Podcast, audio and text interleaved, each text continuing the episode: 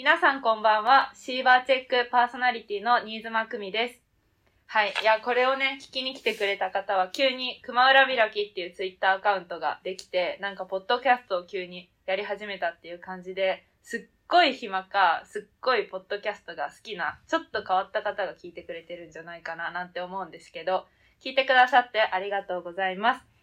今回は私、新妻久美が担当していますが、パーソナリティは回によって変わったりもするので、ぜひお楽しみにしていてください。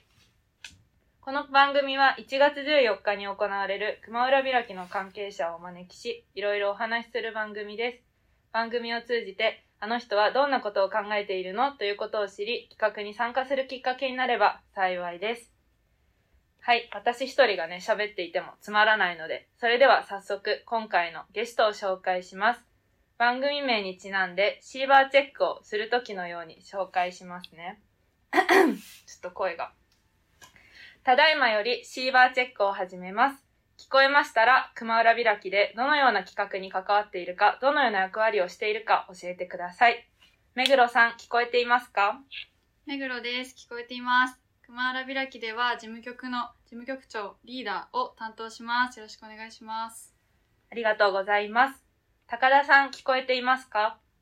高田です。聞こえています。熊浦開きでは事務局で会計と広報補佐を担当しています。はい、ありがとうございます。記念すべきシーバーチェック第1回目は、私、新妻久美と事務局から、目黒さん、高田さんの3人でお送りします。よろしくお願いいたします。よろしくお願いします。よろしくお願いします。ありがとうございます。早速、事前アンケートに答えていただいたと思うんですけど、はい。皆さん、今日すっごい急に寒くなりましたよね。めっちゃ寒いですよね、今日。はい。びっくりしました。はい。そうですよね。まあそんな中、なんか最近ハマってることってありますかね目黒さんからお聞きしていいですかはい。私はですね、あの、小豆の力にハマってまして。あずきの力？な。知ってますか？小豆の力。とごめんなさいえーわからないです。はずきあの、はい。小豆の力っていう、まあ、商品なんですけど、はい。あの、ホットアイマスク。へえ。えー、あのおーはい。ドラッグストアで普通に売ってる、はいあのレンジで温めるタイプの繰り返し使えるホットアイマスクなんですけど、え、そう。繰り返し？そう繰り返し使えるんですよ。へー。あの小豆が中に入ってて、え、はずきそう小はい。豆が入ってるんです、えそれでそれをこうレンジでチンして、はい。はい。でこう目に乗せてこうあ温めるっていうやつえーそうですよね。目黒さん一回ちょっと勤務中眼性疲労が、みたいなか。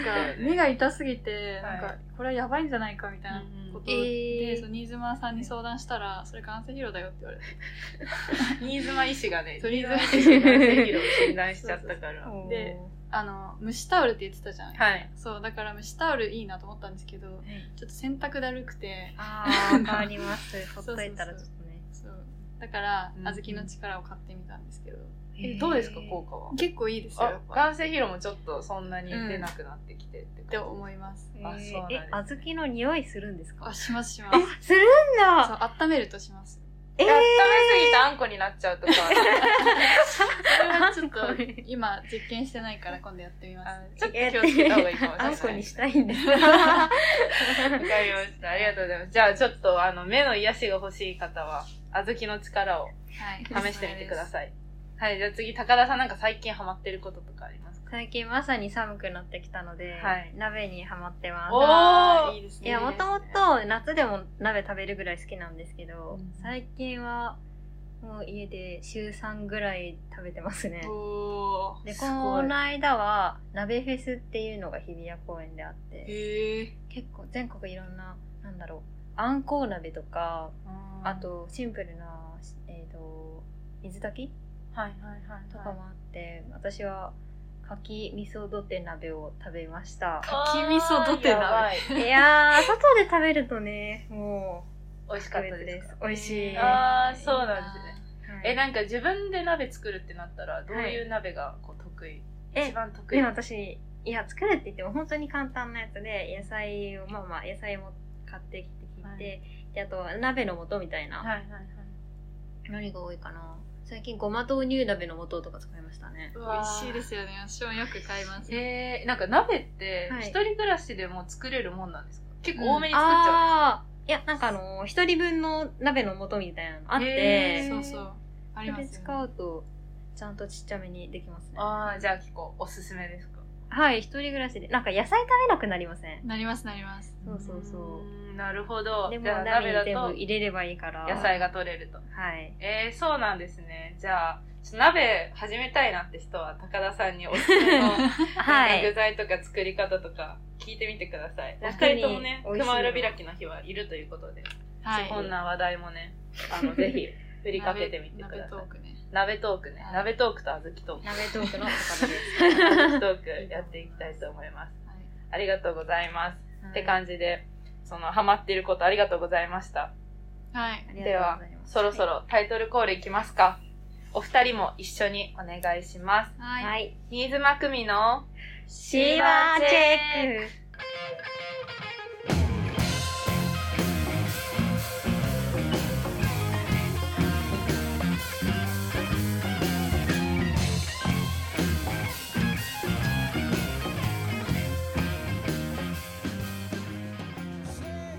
改めましてこんばんは。ストレスフリーな生活を心がけてツイッターをやめた結果全く演劇界隈のトレンドについていけなくなった新妻久美です。今回は目黒さん高田さんをお招きし3人でお送りしています。はいそれではね早速コーナーに行きたいと思います。妄想アトリエ。はい、熊浦開きっていうのは大熊講堂裏のアトリエで開くわけなんですけど、まあ今、アトリエを持ってる団体とアトリエを持ってない演劇団体がいると思うんですけど、もしも自分たちで理想のアトリエがもうお金もふんだんにあって作れるとしたら、どんな施設がいいかななんていうのを考えていきたいなっていう妄想していくコーナーです。まずは目黒さん。目黒さんは今アトリエで活動されてると思うんですけど、はいまあ、理想のアトリエって何かあったりします？か理想のアトリエは、はい。まずは冷暖房が欲しい。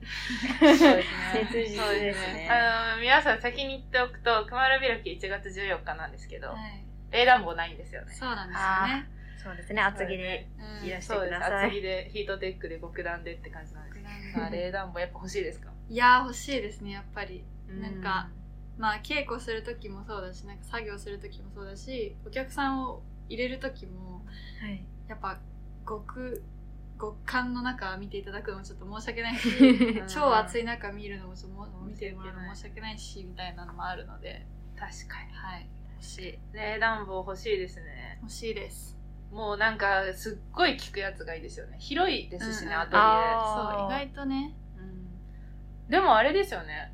劇の演劇してる時はき消さないでできるのか、音とか。大丈夫なんですかね。その楽観とかでも普通についてますもんね楽。観つけてます、つけてます。そんな大きい音にはならないはずなので、エア、うんそうですね、冷暖房は、まあまあまあ、演劇するときにつけとくことは可能です。確かに。うんじゃあもう冷暖房ってことはもうストーブじゃなくても暖房ですか？暖房がいい 床暖はどうします？床床？床暖かでも地べたにことはあんまないから、うん。あえ、床暖って立ってるときも暖かくなりますかね？え、結構なりません？え、なります。あ、じゃあいいですね。役者 さん裸足の時とか超あったかい。あ、確かに。ああ、でも、じゃあ床暖とりあえずやめときます。とりあえず冷暖房。まあそうです必須は冷暖房。必須は冷暖房。うんそうはい。ありがとうございます。じゃあもう一旦あの、この、あの、あの、シーバーチェックポッドキャストの妄想アトリエには冷暖房まずつきました。あつきましたつきましたこれ引き継がれるんですか？これ引き継がれます。次のゲストの人、冷暖房外せない。なるほどね決もう冷定事項です。暖房いらないみたいな、超環境に厳しい人でも外せなですないるほ。どはいこれ決定権パーソナリティにあるんで。あああ審査があるんですはい、審査よりも冷暖房必要です。あありがとうございます高田さんどうですかね？えー、私は、まあ今学館組にはなるんですけど、アトリエ、カフェ欲しいですね。あー、おーアトリエの中、外、どっちですか？中ですね。アトリエの中にあって、で、学館組とかアトリエに所属してない人でも、フラって行けるカフェ。ああいいですねいいですね多分アトリエのサークルに入ってる人も普通に飲み物すぐ買えて便利だし、か学館組としても、こう、あ、まあなんか近いところにカフェあって飲みに行って、で、あれなんか、あ、演劇されてるんですか？みたいな、ちょっと交流の場になったら嬉しいなって思います。なるほど、うんその周りの演劇してない人も、もちろん入れるカフェで、はい。うわいいですね、めえ、っちゃ。で、なんだろう、なんか演劇の資料とかあるといいですよね。いいです飲んね。でる間に見るみたいなそうそうそうち。ょっとイメージとしては村上春樹ライブラリーのカフェみたいな確かに。確かに。あそこいいですよね。いや、あそこいいですようんめねっち。ゃ雰囲気が。うんああいうの欲しいですね。欲しいですね。村上春樹ライブラリーってあれですね。あの本もあるけど、うん音楽も楽しめるんですね。確かにレコードかかってたりしますそうそうなんか上に行くと音声の、音声に特化したみたいな感じだったりしますよね。あそうかも上の階に行くと。うんえあそこいいですよね。うんうわ、ああいう建築にしたい。はい。お金もふんだんにあるのなら、うん。お金ふんだんにある設定なので、妄想なんで、妄想はいくらでも。そうですね。ね。じゃあなんだろう、演劇だったら、まあ、演劇に関する書籍、うんうん。あと、M もあって、映像とか流せてもいいですよね。ああ、めっちゃいいですね。え、そのカフェは、もう、はお村上春樹ライブラリーだったら内蔵されてますけど、あえ別がいいです。かどっちがいい？ですか内臓内蔵か、はい。隣とかに、もう建物が別にあるかいや、えー。結構これ多分、結構内蔵されてるか、外にあるかって重要じゃないですか。あー。例えば、はい。わかんないですけど、キッチンで火事起こったら、はい。アトリエ内蔵されてたら燃えますよ。そういうことですいやそれ以外をはい、オチラルですけど、例えば、なんかあの、カフェの人が超うるさかったら、あー、公確か演に支に。障がとかもあるかもしれないですし、なるほど。いや、わかんないけど、めっちゃパリピばっかになっちゃう。そうですね。カフェにパリピ。うんえ、アトリエの何ですかいやいや、アトリエの敷地の中に別の建物が理想ですかね。あー、うんいいですね。まあまあなんかアトリエでありつつ、ここまではアトリエ、外との交流の場所としても結構使えるみたいな。じゃあ結構外の人に開いていきたいな。はい。開いてほしいな。いや、いいですね。そんな。はいで、今回はその熊浦開きでまず開くっていうおことを題材にしているくらい、アトリエっていうのはちょっと閉じてますもんね、今こそうです。ね。ちょっと学館組としては、うんなんかそうですね、サークルの同期とかだと場所を知らない人ももしかしたらいるかも。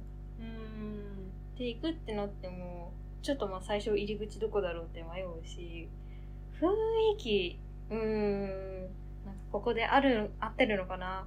え、うん。なんか私、私入っちゃっていいのかなみたいな緊張とかもあるし、うん。わかります、わかります。まあなんかいい意味でも、ちょっと閉じてる感じありますよね。そうですよね。いや、はい。じゃあカフェも、カフェをきっかけに来る人とかいそうですよね。そうですね。あーそれはいると思います。カフェの看板メニュー何がいいですか？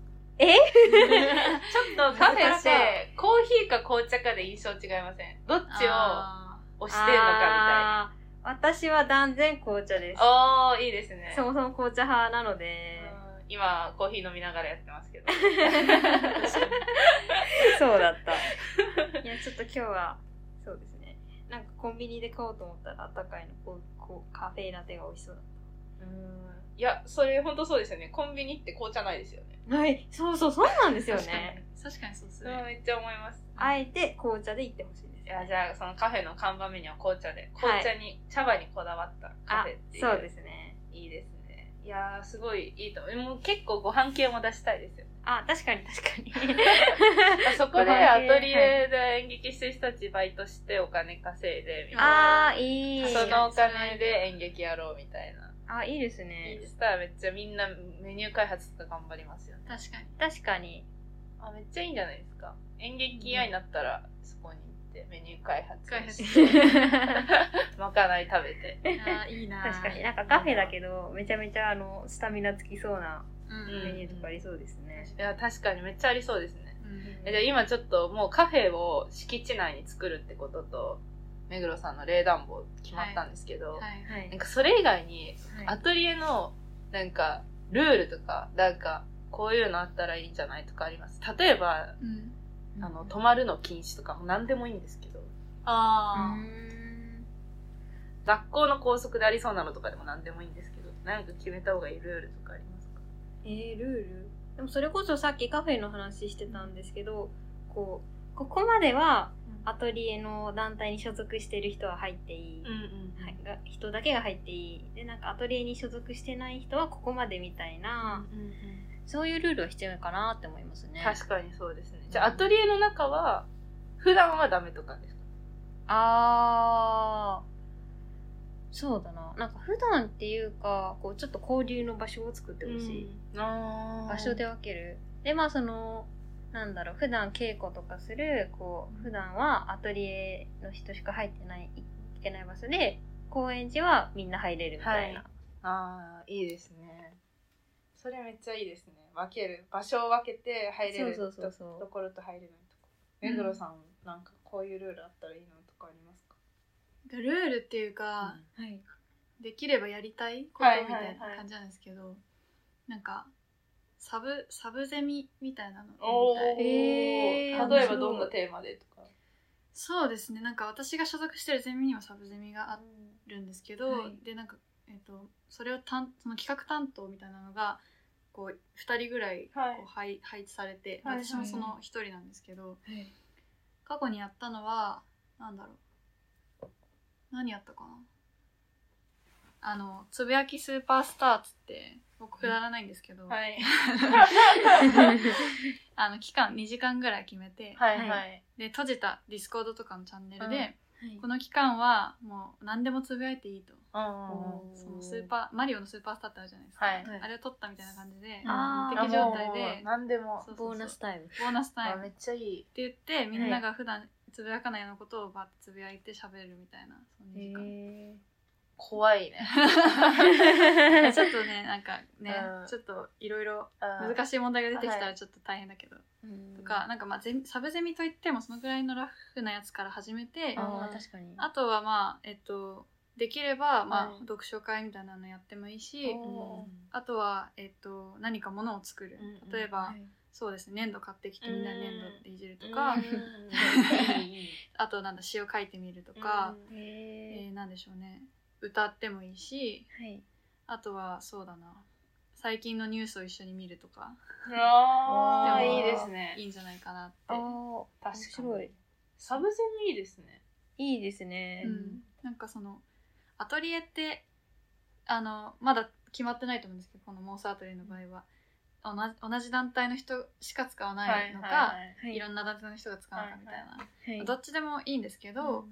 まあ、その複数の団体の人が使う場合でもその全体でできればその確かに。価格を共有してる人で、うん。サブゼミ的なコミュニティがあったらいいし、できればそのコミュニティ例えば今のアトリエみたいに学館組みたいな感じで別にそのやってる人がいるんだったらその人たちも入ってこれるような、うん。なんかそういうのがあったらいいいいなって。いやーいいですね。これカフェでサブゼミすれば解決ですかね。た確かに。いや もう超解決ですよ。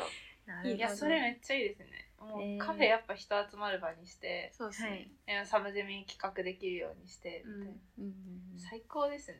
いいと思います。いやもう結構妄想アトリエ妄想出来上がってきてますね。でもこれが最終的にどうなってるかって感じですよね。全然高田さんがイメージするカフェじゃないカフェにあが出来上がってるかもしれないですし、うん。へえ連想ゲームみたいになるんで連すかね。想ゲームみたいに これなんか熊浦開きで発表できたら嬉しいですね。あちょっとボードとかで。ねイラスト描いて。みたいな私イラスト絶対描けないんで。なお どうしようって感じですけどちょっと誰かお願いしたいなっていう感じですね。はいありがとうございます。ありがとうございます。妄想遊びじゃあ今回決まったことは冷暖房を入れることとカフェ作ることと、はい。サブゼミやってみることとはい。なんかいろんな人が入れるところとはい。そこのアトリエ使ってる人だけが入れるところを分けるっていうのが決まったっていうことでよろしいですか、お二人。よろしいです。ありがとうございます。じゃあすごいあのー楽しいお話をありがとうございます。あありがとうございます。時間が迫ってまいりました。はい。であのー1月14日にね熊浦開きっていうのをお二人事務局から出演今日していただいたんですけど、はい。はい。まあなんか熊浦開きにになんか寄せてっていうかどういうなんかところを楽しんでほしいみたいな一言ずついただいてもよろしいですか？じゃあ目黒さんから。そうですね。えっともう私の役割的には冒頭で言ったんですけど事務局っていう全体のこう取りまとめ役みたいな感じの中のさらになんかリーダーみたいな感じなんですけどまあそういう立場は、まあ、仕事はそういうふうにするんですけど当日になったらもうなんかここまであの熊浦で活動してきたものとしてなんかこのアトリエでみんなどういうことを思って活動してきたのかなとか、なんかそうですね。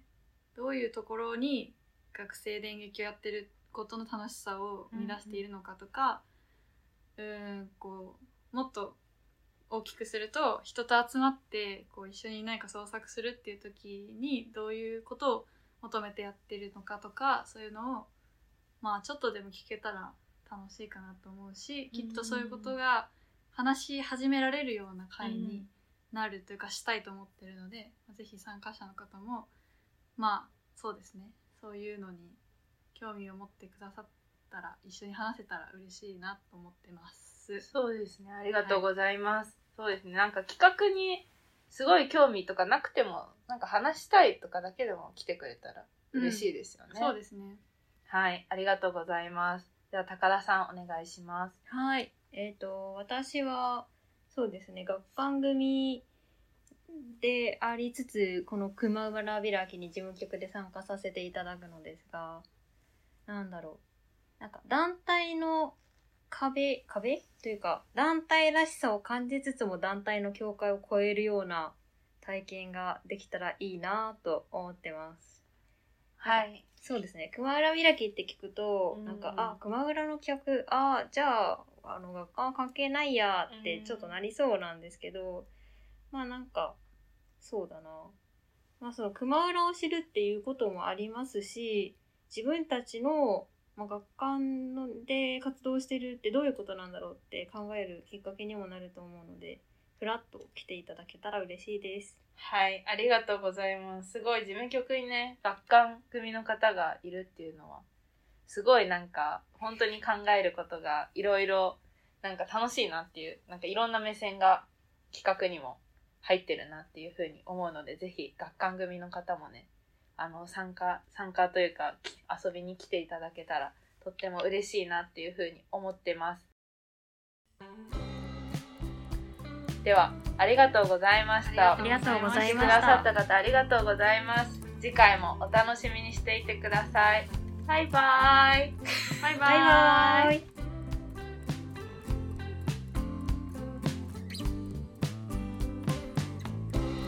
雨の後に裸足で